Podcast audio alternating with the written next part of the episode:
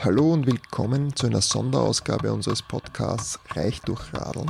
Diese Episode ist eine Erweiterung zu unserer Sendung zum Berliner Volksentscheid Fahrrad. Wir bringen darin den Vortrag des Berliner Fahrradaktivist und Mastermind des Volksentscheid Fahrrad, Heinrich Strössenreuter. In voller Länge Strössenreuter war Festredner bei der Geburtstagsfeier der Forschungsgemeinschaft Mobilität in Graz im letzten November.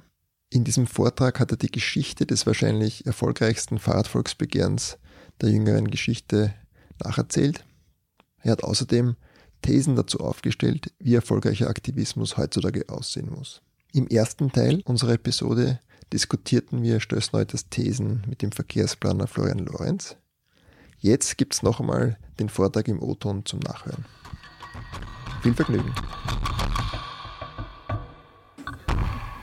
Nicht jeder, der in der Jugend mal Geschlechtsverkehr hatte, ist danach automatisch ein Mobilitätsexperte. Insofern, ich bedanke mich für die Einladung und äh, auch die Chance bei eurem 25-jährigen Jubiläum, einer der führenden Mobilitätsinstitutionen äh, in Europa, zum Thema Mobilität, in dem Fall zum Thema Fahrrad sprechen zu dürfen. Das Thema, was ich mir aufgegeben habe, das Berliner Mobilitätsgesetz, wie es dazu kam, was beinhaltet und äh, was sich auch daraus lernen lässt, das mache ich gerne. Ich habe es äh, mit angeschoben. Insofern ja, berichte ich gerne, was war. Anfangen tue ich mal mit dieser Folie. Das ist Kiribati. Kiribati ist eine Insel im Pazifischen Ozean. Auf dieser Insel lebt ein Mann. Dieser Mann hat äh, Asyl beantragt in Neuseeland. Und zwar nicht nur für sich, sondern auch für seine Familie. Und für seine Freunde und seine Nachbarn, für sein ganzes Volk. Dieser Mann ist der Ministerpräsident von Kiribati. Er hat das deshalb gemacht, weil seine Insel im Jahr 2050 von diesem Erdball verschwunden sein wird unwiederbringlich. Da können wir auch hier nichts mehr dran tun, auch wenn wir den Radverkehr fördern oder ähnlichem. Aber es gibt viele andere Städte, die 2050 noch da sein werden. Das ist Tara. Tara ist mein Patenkind. Tara ist letztes Jahr geboren. Sie wird von der heutigen Sterbetafel das Jahr 2100 erreichen. Und sie wird volle, die volle Brutalität des Klimawandels mitbekommen, mit allem, was dazugehört. Von Flüchtlingsströmen bis Überhitzung bis komische Winter, was auch immer es sein wird, man weiß es nicht. Aber was man weiß, es wird mehr Energie im Wettersystem drin sein als heute. Und das wird sich irgendwo ergießen, erschüttern, erhellen, erhitzen oder sonst was. Und jetzt hatte ich überlegt, ob ich auch noch ein Foto von mir mit reinnehme. Von meiner Sterbetafel werde ich wahrscheinlich das Jahr 2050 erleben. Da bin ich dann so um die 80 oder sowas. Und wahrscheinlich kann ich auch das Jahr 2060 noch erleben von der heutigen Sterbetafel. Aber eine ganz, ganz hohe Wahrscheinlichkeit ist, dass ich vorzeitig ableben werde aufgrund von Überhitzung, aufgrund von Kreislaufzusammenbruch oder ähnlichem. Und das ist der Grund, was ich mich mit dem Thema Fahrrad beschäftige. Ich bin kein Fahrradaktivist, ich bin Klimaaktivist. Und das ist das Thema, was wir angehen müssen. Die Kerngeschichte heißt ähm, 1,5 Grad Celsius. Das ist in Paris beschlossen worden. Da ist ein bisschen gechinged worden. Da sind auch diese ganzen Engineering-Geschichten mit drin. Also CO2 verbuddeln oder einen Ozean verpressen oder sonst was. Aber nehmen wir mal an, 1,5 Grad wäre tatsächlich mit Politik und anderen Maßnahmen machbar. Dann sind wir an einem dieser Themen dran, die eben halt auch Verkehr heißen. Das erste Mal, nee, jetzt muss ich, irgendwas läuft hier noch nicht so ganz richtig. Genau. Das erste Mal, wo ich mich richtig mit diesem Thema beschäftigt habe, war 2010. Da habe ich für die Stadt Hamburg ein Klimaschutzgutachten miterarbeitet. Und die Aufgabe war, für den Verkehrsbereich auszurechnen, was man tun muss, um 40 Prozent CO2 einzusparen. Das Ergebnis war einfach. Dreimal mehr Radverkehr, dafür muss man ein paar Parkspuren, ein paar Fahrspuren umwandeln, Radspuren bauen und schon fahren Fahrradfahrer glücklich durch die Gegend. So wollte ich es eigentlich reinschreiben, dieses Gutachten. Tatsächlich stehen genau diese Sätze nicht mit drin, weil 2010 in einem wissenschaftlichen Gutachten, kein politisches Programm, der entsprechende Auftraggeber Angst hatte, dass es vielleicht auch eine heikle Diskussion geben könnte. Und da sind mir dann zwei Dinge klar geworden. Das eine, wenn wir im Verkehr was erreichen wollen, müssen wir direkt in dieses Thema Fläche einsteigen, den Flächenkonflikt lösen und dort Energie reinbringen. Und das zweite, dieser Konflikt ist so groß, dass wir von rational agierenden Politikern nicht erwarten können, dass sie das alleine auf die Reihe kriegen. Sie würden gegen ihre eigene Rationalität verstoßen. Ihre Erfahrung ist abgewählt zu werden, wenn sie zu viel für den Radverkehr tun, Klammer auf, dem Autoverkehr Flächen wegnehmen. Unser Job ist also, der Politik den Rücken zu stärken. Da komme ich später nochmal drauf. Also eine Frage der Fläche. Das ist eigentlich das Thema, um was es geht. Und wer von euch hat VWL mal im Studium gehabt? Hände hoch. Gut. Dann kennt ihr das Thema Pareto-Optimum. Das gibt es natürlich auch im Verkehr. Auf den Verkehr übersetzt heißt das, keinem kann Fläche gegeben werden, ohne dass die anderen genommen wird. Oder anders gesagt, wenn ihr Verkehrsaktivisten, Radverkehrsaktivisten werden wollt und morgens nicht in den Spiegel reingucken könnt und euch in den Spiegel rein sagen, dir lieber Autofahrer, möchte ich deine Fläche wegnehmen, damit ich ein besseres Leben habe, du wirst leider ein schlechteres Leben haben. Wenn ihr das als Aktivist nicht könnt, dann fangt einfach gar nicht an, sondern forscht weiter. Das geht auch. Ist jetzt auch nicht despektierlich gemeint. Brauchen wir genauso. Ja? Aber das ist das Kernthema, um was es geht in der politischen Auseinandersetzung über Verkehr, Verkehrswende, Radverkehr oder ähnlichem. Es geht immer um Fläche. Insofern muss man diesen Flächen, Flächenkonflikt halt austragen. Also es passiert nicht von alleine. Wenn wir es nicht machen, es wird kein Politiker von alleine machen. Die Medien brauchen auch immer den Protagonist oder den Antagonist. Insofern dachte ich, mache ich mal den Protagonist und guck mal, was die Antagonisten machen. Angefangen habe ich mit einer Falschparker-App. Da bin ich tatsächlich draufgestoßen, weil irgendjemand in Wien, ein Fahrradaktivist, eine Seite aus New York entdeckt hat, die man aber auch in Wien verwenden konnte und dort ganz munter und fleißig einfach Fotos von Falschparkern hochgeladen hat.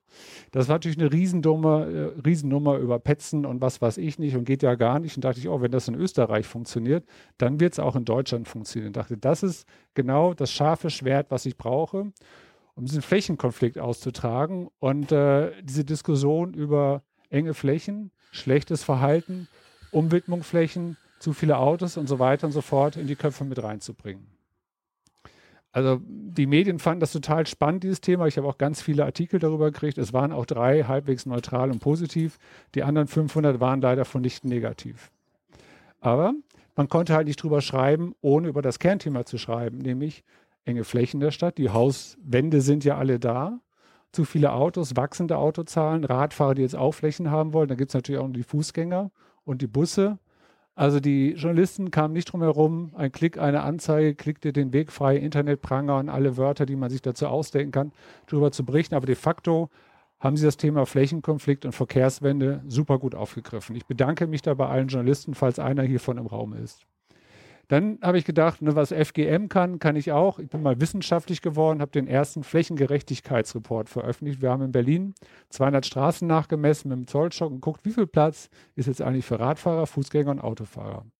Das Ergebnis war 3% der Verkehrsflächen für Radfahrer, 20 mal mehr für Autofahrer.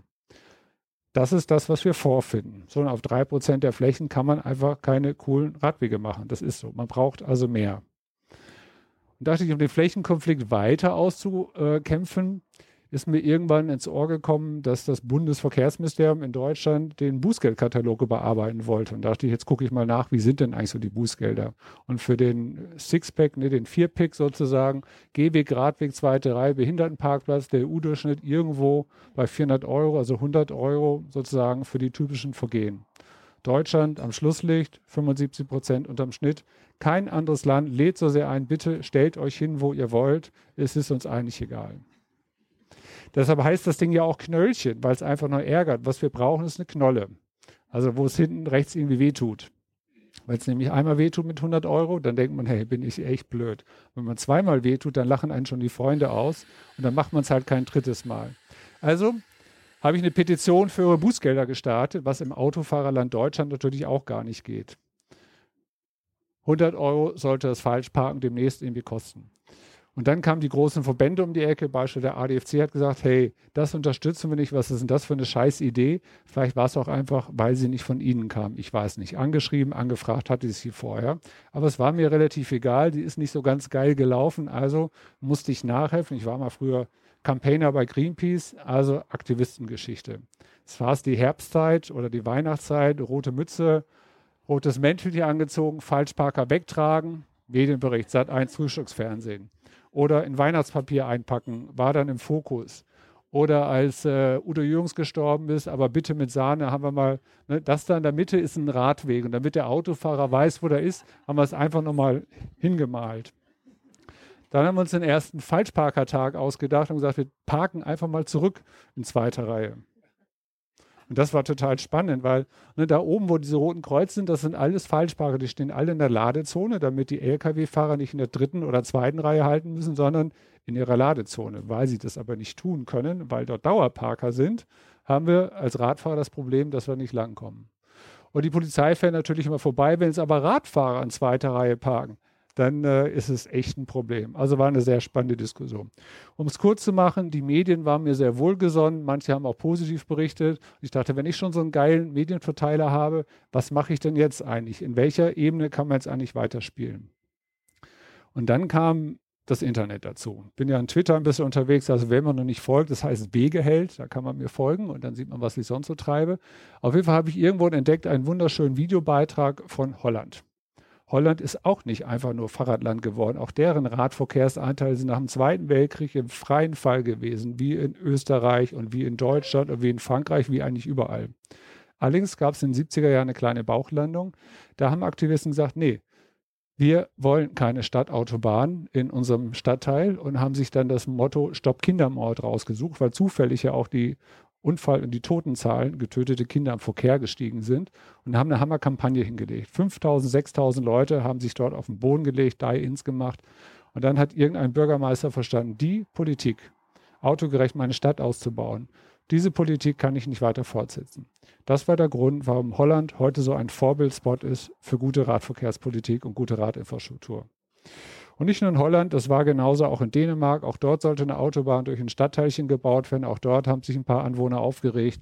Auch dort hat die Politik verstanden, wir müssen umsteuern, müssen eine andere Richtung. Insofern dachte ich mir, wenn ich jetzt so einen geilen Medienverteiler habe, hier ein äh, erprobtes Vorbild aus anderen Ländern, warum eigentlich nicht mal ein Volksentscheid Fahrrad in Berlin irgendwie starten? Das war der Beschluss dann im August 2015. Da war ich in irgendeinem äh, deutsch-österreichischen Grenzbergchen und es war langweilig. Eigentlich war es ein Höhenwanderweg, aber ich habe eigentlich fünf Tage nur Nebel und Regen und keine Leute gesehen.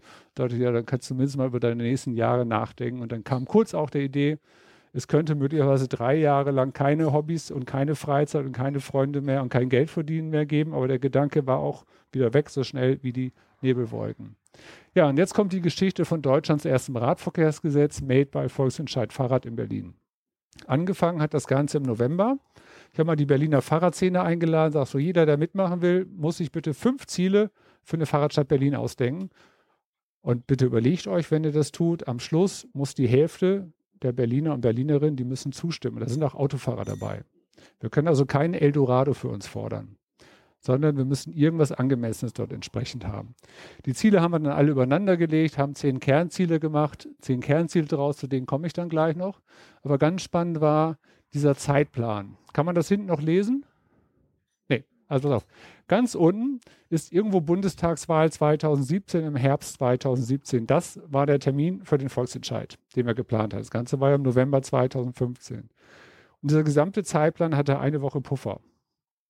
Als Projektmanager weiß man, ein solches Projekt kann man nicht gewinnen. Das funktioniert einfach nicht. Das ist völlig illusorisch, völlig utopisch, äh, Anfänger, wie auch immer. Aber ich habe dann gesagt in dieser Runde so, ich habe das vor, wer mitmachen will, kann mitmachen, aber ich habe keinen Bock auf lange Diskussionen. Wer Lust hat auf Grundsatzdiskussionen, da ist die Tür, bitte raus. Ich möchte nicht anderthalb Jahre Freizeit reinstecken, um am Schluss irgendjemand zu haben, der Diskussionen führt und wir dann den Zeitplan nicht mehr hinkriegen. Und das haben die Gott sei Dank alle mitgemacht und gesagt, ja, das könnte klappen. Können wir mal probieren. Es waren ja auch so, weiß jemand, wie man irgendwie Satelliten ins All schießt, wenn die weit, weit fliegen sollen? Man nutzt die Umlaufbahn des Mondes so als Beschleunigungsding. Das hatten wir da auch zweimal drin. Nämlich einmal waren die Abgeordnetenwahlen fürs Land Berlin und so im Vorwahlkampf, da sind die Parteien noch sehr offen für das, was passiert. Und wenn dann richtig Wahlkampf ist, dann sind sie richtig offen. Das hatten wir einmal genutzt. Und das Jahr drauf, das war 2016, kam ja die Bundestagswahl. Genau die gleiche Geschichte. Wir hatten sozusagen zwei Nachbrenner im Zeitplan schon eingebaut und die haben auch beide funktioniert. Weiter ging es dann mit dem Gesetzeshackathon im äh, Januar. Da hat man dann 15 Juristen und Juristinnen eingeladen, Verkehrsexperten. Die Aufgabe war aus den zehn Zielen, jetzt mal schön bitte Deutschlands erstes Radverkehrsgesetz zu schreiben. Und ganz ehrlich, es waren fünf bis zehn Prozent wie fertig. Wir haben dann den Medien erzählt, 80 Prozent ist durch. Wir müssen jetzt noch ein paar Rechtschreibprüfungen machen und dann geht es sozusagen in die Abstimmung. Aber im Kern war es halt ein vernünftiger Vorschlag, dem auch Autofahrer zustimmen können. Wir haben halt den Hausfrauentest gemacht. So heißt es in der Start-up-Szene. Man gibt das also 10, 20 Leuten aus dem eigenen Umfeld, Freunden, wie auch immer, und bitte sie, sag mal, was hältst du davon? Würdest du das Produkt kaufen? Würdest du zustimmen? Wie auch immer. Heißt Hausfrauentest. Es wären zehn Jahren vielleicht Hausmännertest, keine Ahnung. Das Spannende war, sehr, sehr hohe Zustimmung. Die meinten, ja, als Autofahrer gehe ich auch mit. Ist angemessen. Ne? Nimmt uns ein paar Flächen weg als Autofahrer. In Summe können wir mitgehen.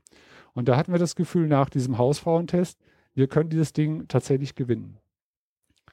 Jo, und das sind die Ziele. In Summe wird jetzt das Land Berlin 660 Millionen Euro ausgeben bis 2030, wird 4000 Kilometer Radwege bauen, 3200 Kilometer an Hauptstraßen, 100 Kilometer Radschnellwege, dass die Außenbezirkler auch reinkommen und nicht mehr mit dem Auto reinpendeln müssen an die 700 Kilometer Fahrradstraßen, Nebenstraßen, 100.000 Radabstellplätze. Dann wollen wir auch ganz viel Fahrradstaffel von der Polizei noch haben, die uns natürlich an die Kantare nimmt, weil wir immer beschimpft werden. Wir haben auch echt ein Scheißverhalten als Radfahrer. Wir kümmern uns einfach nicht mehr drum, weil die Infrastruktur sich auch nicht um uns kümmert und auch die Regeln auch nicht für uns ausgelegt sind. Also sind wir eh gewohnt, dass wir uns so verhalten, dass wir sicher fahren, uns aber den Rest nicht mehr kümmern. Aber das geht halt nicht, wenn man eine gute Infrastruktur hat, muss man auch wieder mit den Regeln spielen und auch 130 Planer stellen. Das ist sozusagen das Programm, um was es geht. Und da hat der Senat natürlich geschrien, hey, ist viel zu teuer, geht gar nicht, wollen wir gar nicht. Und da haben wir diese Folie aufgelegt. Wir bauen nämlich gleichzeitig in Berlin drei Kilometer Autobahn für 450 Millionen Euro. Und wer Berlin kennt, wir haben noch nie ein Budget erreicht, das ist immer weit, weit mehr. Also Summe kann man sich überlegen, 4000 Kilometer Radwege oder drei Kilometer Autobahn.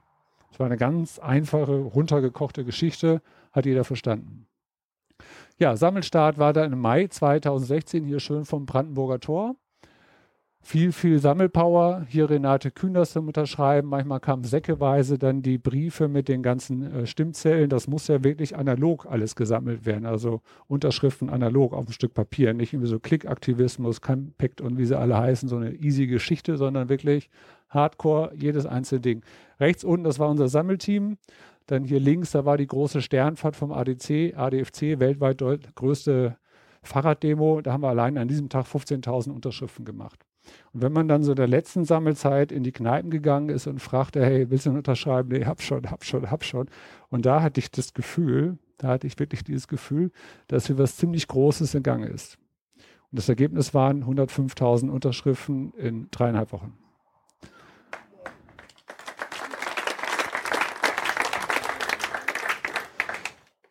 Und damit hat es dieses Thema zu einem Top-Wahlkampfthema gemacht. Es kam kein Spitzenkandidat mehr drumherum, interviewt zu werden. Im einen der ersten drei Fragen, hey, wie sieht's denn aus beim Radgesetz? Und wundersamerweise, auch die CDU fand Radfahren auf einmal ganz toll, auch die SPD fand's toll. Die AfD wurde auch nicht so häufig gefragt, aber die hätte es wahrscheinlich auch noch toll gefunden. Also irgendwie fanden auf einmal alle Radfahren toll. Und wir waren happy, weil sich alle committed haben. Aber wir kennen ja Wahlversprechen. Ne? Insofern mussten wir vorbeugen und haben direkt die nächste Campaigning-Phase gestartet, nämlich weiter Druck machen dass es wirklich ein Wahlthema bleibt, dann Druck machen, dass es in den Koalitionsvertrag mit reinkommt und dass im Koalitionsvertrag auch drinsteht, in den nächsten drei, vier, fünf Monaten, wie das Gesetz miteinander verhandelt, also noch vorher sogar entschieden und so weiter und dass alle unsere Forderungen umgesetzt werden. Das haben wir gemacht von Kinderfahrraddemos oder hier in der Mitte, unten war der Sprung in die Spree, dann war hier die Bärchen versus Brummis Geschichte für sichere Radwege, ganz links da der Herr in dem blauen T-Shirt, das ist unser Bürgermeister und und ich bin mit ihm ein bisschen Fahrrad gefahren, bis er merkte, dass hinten ein Skelett drauf sitzt. Das fand er nicht mehr so gut. Also von ihm werde ich auch nicht so häufig eingeladen. Dann äh, hatten wir auch Mahnwachen dort. Also wenn immer ein Radfahrer totgefahren wird von äh, Lkw-Fahrern in Berlin, auch von, von Autofahrern natürlich, dann rücken wir aus und machen da Mahnwache. Jetzt kann man sagen, wir instrumentalisieren da den Tod. Hat das jemand gedacht von euch etwa? Finger hoch. Seid ehrlich. Hat niemand gedacht? Danke, genau. Genau andersrum ist natürlich die Geschichte. Der Tod hat uns doch längst instrumentalisiert. Warum kriegt man 105.000 Unterschriften? Weil die Leute dort unten nicht liegen wollen und weil sie alle irgendjemanden im Bekanntenkreis kennen, der schon mal einen kleinen angeditschten Unfall hatte oder schweren oder wie auch immer. Wir haben ja mehrere Mahnwachen gemacht. Ich habe dann irgendwann äh, Anrufe von den Angehörigen mitgekriegt und wenn man sich diese Geschichten anhört, das tut schon echt an der Seele weh. Da habe ich regelmäßig danach so zwei, drei Stunden heulend irgendwo in der Ecke gesessen. Wenn man mitkriegt, wie eine alte Dame zum Einkaufen fährt, ihren 85-Jährigen zu Hause sitzen hat Und vier Stunden später kommt die Polizei und sagt, ihr Mann ist gerade im Krankenhaus gestorben. Wegen einem blöden Lkw-Fahrer, wegen blöder Politik, die keine sicheren Kreuzungen bauen kann und weiß, wie es eigentlich geht. Wie auch immer. Äh, wir hatten auch die nette Seite. Oben haben wir dann die Radfahrertorte gebacken für die rot-rot-grüne Koalition, dass in der finalen Verhandlungsrunde die richtigen Dinge auch entscheiden. Das haben sie auch. Das ist sozusagen der Inhalt des Koalitionsvertrags. Alle Ziele, alle Forderungen werden übernommen. 50 Millionen soll ausgegeben werden. Mit uns soll das Radverkehrsgesetz verhandelt werden. Gesundheit. Und das war natürlich eine super, super Geschichte dieses Gefühl zu haben, jawohl, wir haben es jetzt geschafft von der außerparlamentarischen Demokratie in die parlamentarische und haben das Thema so verankert, dass auch eine gewählte neue Koalition nicht mehr zurück kann. Spannenderweise sind die Zustimmungszahlen weiter gestiegen, waren sie im Sommer noch bei 50, 60 Prozent. Als dann klar war, es wird jetzt ernst in Berlin, sind die Zahlen auf 73 Prozent gestiegen. 73, 73, genau. Und wenn man dann sieht, Investitionen in die Schulen 76, das ist echt ein Low-Brainer. Jeder ist dafür, dass Schulen ordentlich sind und die Toiletten funktionieren und nichts von der Wand runterfällt. Also 73 ist sozusagen schon fast Allgemeinplatz. Damit kann man Politik machen. Dann spule ich ein bisschen vor, weil dann kamen die Verhandlungsphasen, dann muss das die parlamentarischen Abläufe und so weiter und so fort. De facto am 28. Juni 2018 hier mit Sektdusche, allem Pipapo, ist dann das Radverkehrsgesetz als Mobilitätsgesetz beschlossen worden. Und wir hatten da nicht nur Fahrrad mit drin, sondern auf einmal war noch ÖPNV mit drin. Jetzt wird noch Fußverkehr verhandelt, Wirtschaftsverkehr kommt noch dazu und wahrscheinlich noch so ein bisschen New Mobility. Also was als Radverkehr gestartet ist, ist eigentlich ein Verkehrswendegesetz geworden. Ja, der neue Schwung für die Berliner Mobilitätspolitik. Jetzt ist natürlich die spannende Frage, ein Gesetz ist geduldig, was passiert wirklich? Und das möchte ich gerne vorführen, was für großartige Dinge wir in Berlin hingekriegt haben. Das ist der erste Radweg, den sie gemacht haben. Unser Zickzack-Radweg hat es bis in die Tagesschau geschafft. Äh, großartig, wie toll die Verwaltung funktioniert. Aber was wirklich, wirklich, und jetzt kommen die positiven Beispiele auch, was sich langsam ändert, Baustellen sind ordentlich ausgeschildert und man fährt ordentlich dran vorbei. Das ist so eines der Dinge gewesen, die es am schnellsten am ersten geändert haben. Dann eine der Forderungen, Radabstellplätze bauen, 100.000 Radabstellplätze in der Stadt und bitteschön immer in den ersten ein, zwei Stellplätzen nach Kreuzung, dass man Sichtachsen, Sichtbeziehungen hat, dass die Abfliegerunfälle kleiner werden. Das sieht man ganz viel in der Stadt mittlerweile. Hier in Neukölln, das ist der neue äh, regierende oder der neue Bürgermeister von Neukölln, das ist übrigens eine kleine Bezirksgeschichte mit 400.000 Einwohnern der Vorgänger von ihr war die Frau Giffey, ist unsere Familienministerin.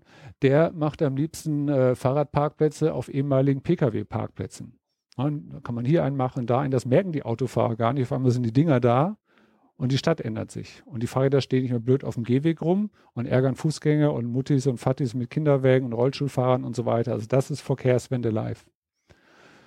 Das ist unser bester Radweg, den wir haben. Super geschützt von parkenden Autos. Und ich habe mal mein Fahrrad da quer gelegt. Da sieht man einfach, das Ding ist einfach ordentlich breit.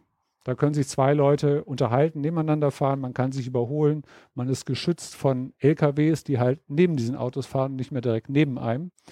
Das ist sozusagen eine der Standardqualitäten, die wir dort verhandelt haben, nach denen jetzt gebaut wird. Und dieser Radweg hier, den hat Michael Colville Anderson als den breitesten Radweg der Welt bezeichnet. Das ist echt High-End in grün und geschützt und das auf beiden Seiten der Straßen. Der ist heute offiziell komplett eingeweiht worden. Das war hier noch eine Bauenphase. Also man sieht, da hinter meiner Schulter ist er dann auch zu Ende.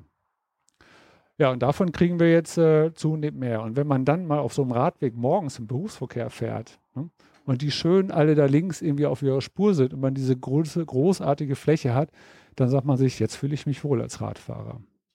Jetzt fühle ich mich respektiert von der Politik.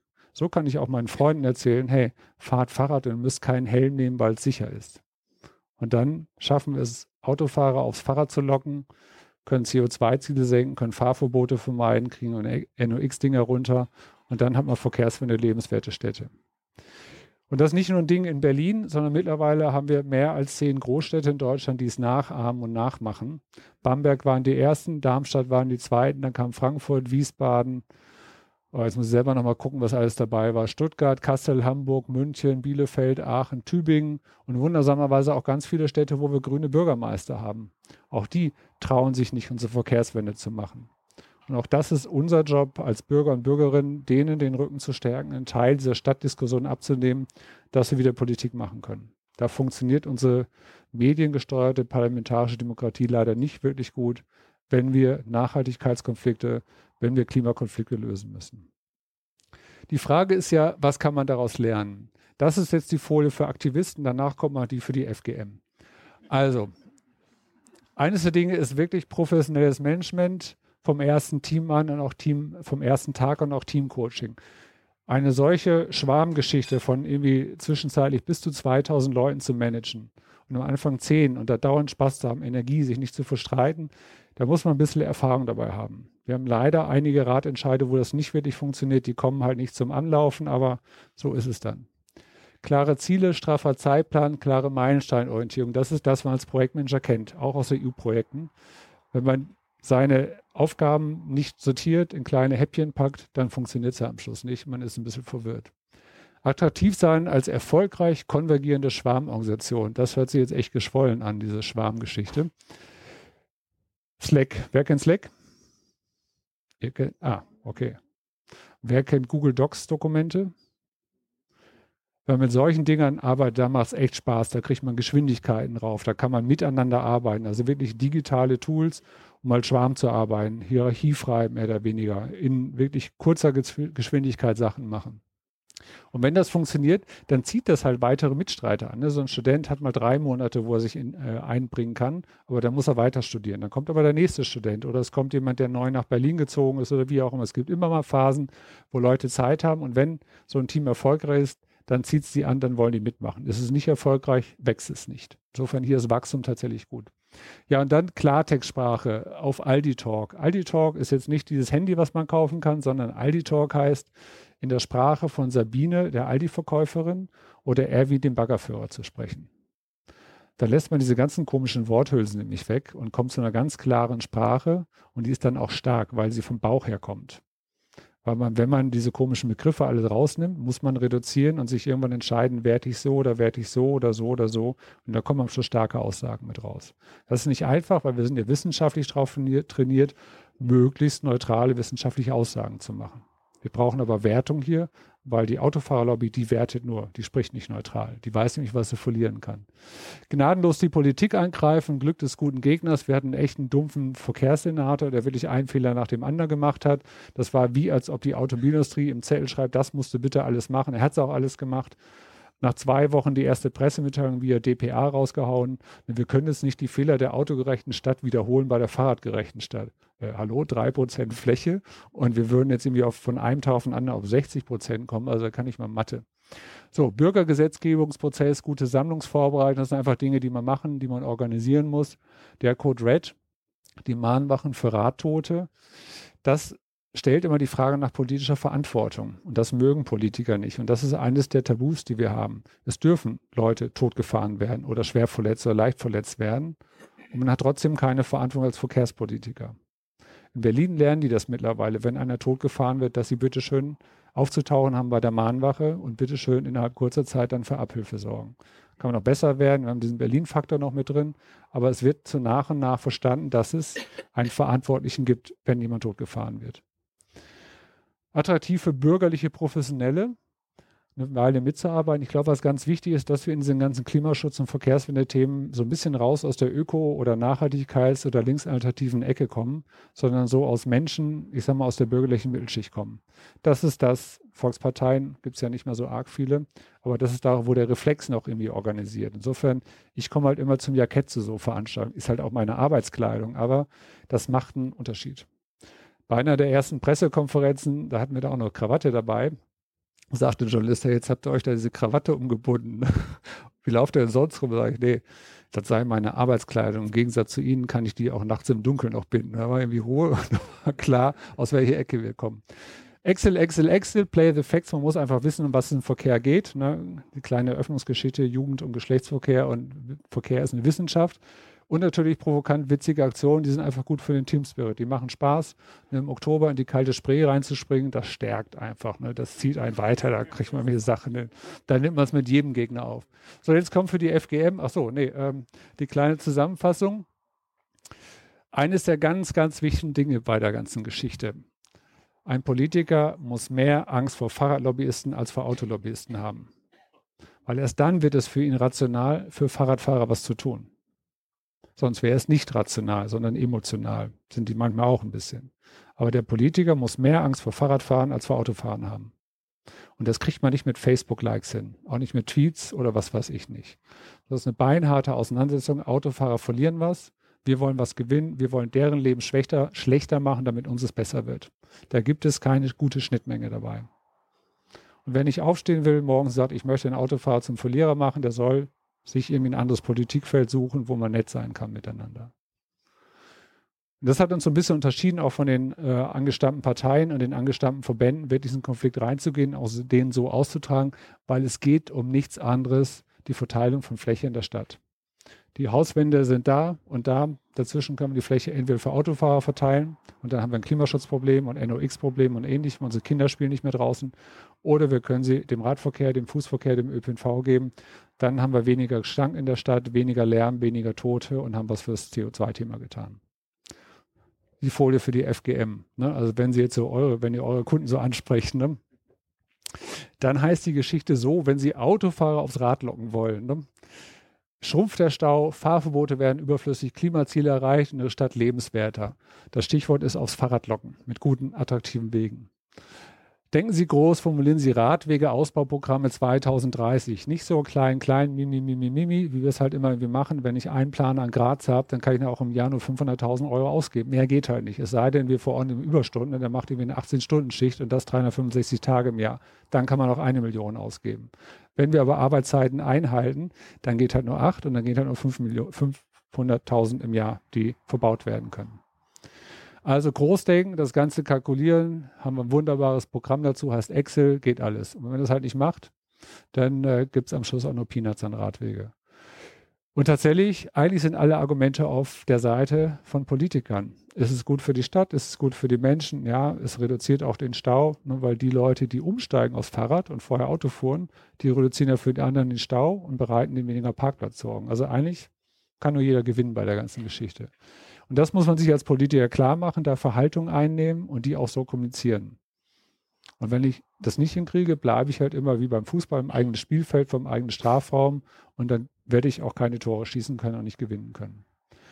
Ja, und der letzte Punkt, die Gegenseite wird mit Ihnen und deren nicht zukunftsfähigen Funden streiten. Seien Sie milde, seien Sie verständnisvoll, denn irgendwie muss man deren Abhängigkeit ein bisschen runterbringen.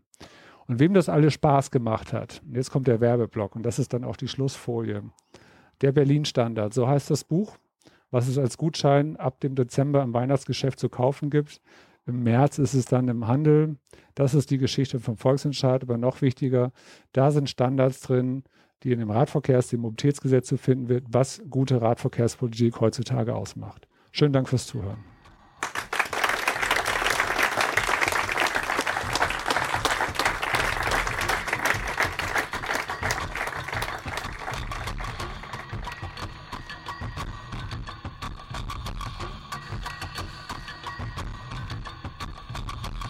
Das war die neue Folge von Reich durch Radeln. Schön, dass ihr mit dabei wart. Wir produzieren unseren Podcast auf ehrenamtlicher Basis in Kooperation mit der Argus und dem österreichischen Fahrradmagazin Drahtesel. Dieser Podcast ist kostenlos. Eure Anerkennung ist unser Lohn. Wenn euch die Episode gefallen hat, shared und liked uns. Am meisten freuen wir uns über eine Bewertung auf eurer Podcast-Plattform. Ihr findet uns bei Spotify, iTunes, Google Podcast und allen gängigen Android-Anbietern und auf www.drahtesel.or.at. Auf der Homepage findet ihr alle Infos zu den einzelnen Sendungen samt ergänzender Links. Der geile Radsong, den ihr immer hört, stammt vom Musiker MC Broco. Wir freuen uns über euer Feedback. Gibt es Gäste, die euch besonders interessieren, bestimmte Themen? Seid ihr vielleicht selbst sogar durch das Radfahren zu Reichtum gelangt und wollt mit uns darüber sprechen? Schickt uns eine E-Mail an reichdurchradeln.posteo.de. Baba und bis zum nächsten Plausch.